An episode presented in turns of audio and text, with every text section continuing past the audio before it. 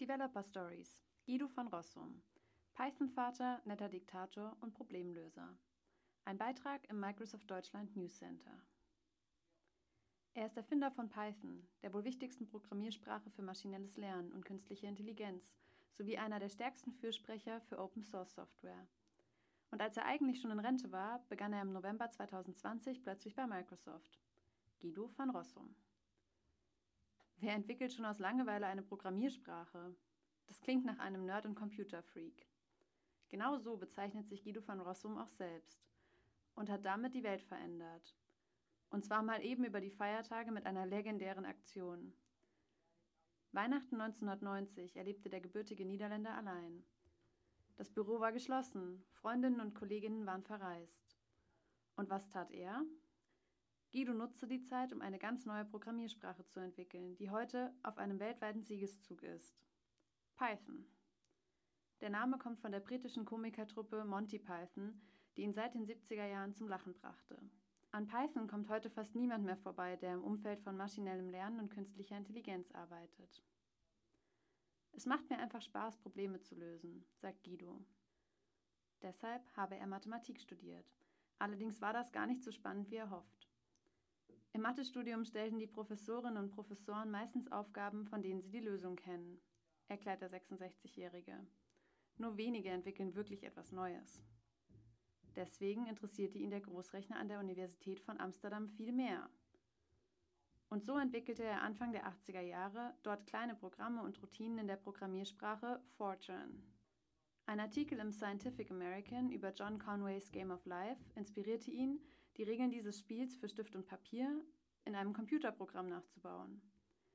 Und als er schließlich einen Studienjob am Großrechner der Universität bekam, vernachlässigte er sein Mathestudium vollends. Ohne seinen damaligen Chef und einen engagierten Professor hätte er den Abschluss nicht geschafft, gibt Guido zu. Offener Austausch. Software muss geteilt werden. Das Wichtigste, das er in dieser Zeit lernte, ist der offene Austausch mit anderen übers Programmieren, über Software und Computersysteme. Software muss geteilt werden. Diese Idee ist heute stärker denn je, sagt Guido fast wie ein Glaubensbekenntnis. Zu seiner Studienzeit gab es dafür noch keinen festen Begriff, doch heute ist Open Source in aller Munde. Sehr verständlich also, dass Guido seine Programmiersprache Python offenlegte und sie als Open-Source-System der Entwicklerinnen-Community zur Verfügung stellte. Nicht nur die Erfahrungen aus dem Studium bewegten ihn dazu, sondern auch das Scheitern einer anderen Programmiersprache, die er Anfang der 80er Jahre mitentwickelte, ABC. Die Developer waren eigentlich angetreten, um Basic damit zu ersetzen, doch dieses Projekt misslang. Einen wichtigen Grund sieht Guido heute in dem mangelnden Kontakt zu den AnwenderInnen der Sprache. Wohlwollender Diktator. Ehrentitel auf Lebenszeit.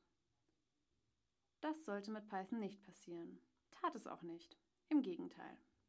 Längst ist eine riesige EntwicklerInnen-Community entstanden, welche die Programmiersprache weiterentwickelt und auch das Feedback der AnwenderInnen berücksichtigt.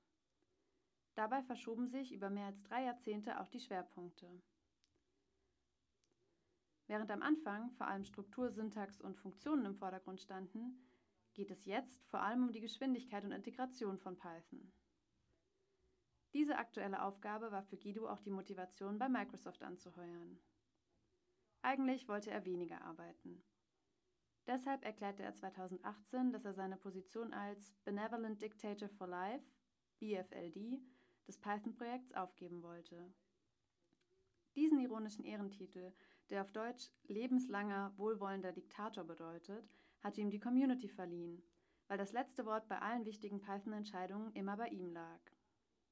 Das alles aufzugeben fiel nicht leicht, gibt er zu. Python ist eben doch auch ein Kind von mir, das ich nicht so einfach loslassen konnte. Doch ähnlich wie beim Erwachsenwerden laufen auch erfolgreiche Softwareprojekte bald ohne ihre Eltern weiter. Diesen zunehmenden Erfolg hat Guido jahrzehntelang begleitet.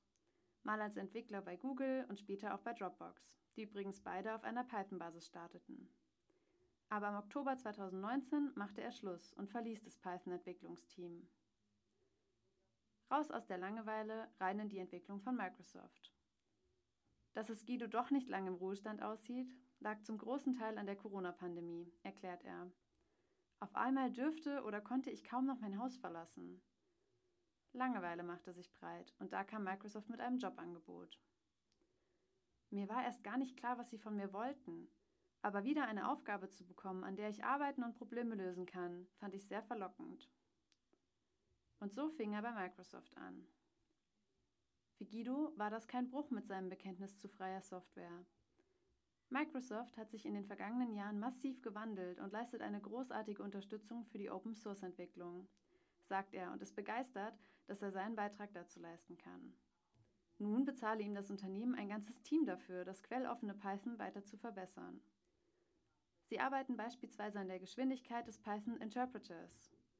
Seit kurzem steht Version 3.11 bereit und ist 10 bis 60 Prozent schneller als der Vorgänger. Und zudem berät Guido verschiedene Microsoft-interne Entwicklungsgruppen, wie sie Python in Microsoft-Produkte integrieren können. Außerdem soll es noch weitere Projekte geben, über die ich gerade nicht reden kann, sagt er mit einem Lächeln. Schlüssel zum Erfolg. Spaß an der Arbeit und viel Feedback. Das Interesse an solchen Aufgabenstellungen der Softwareentwicklung hat Guido kein bisschen verloren.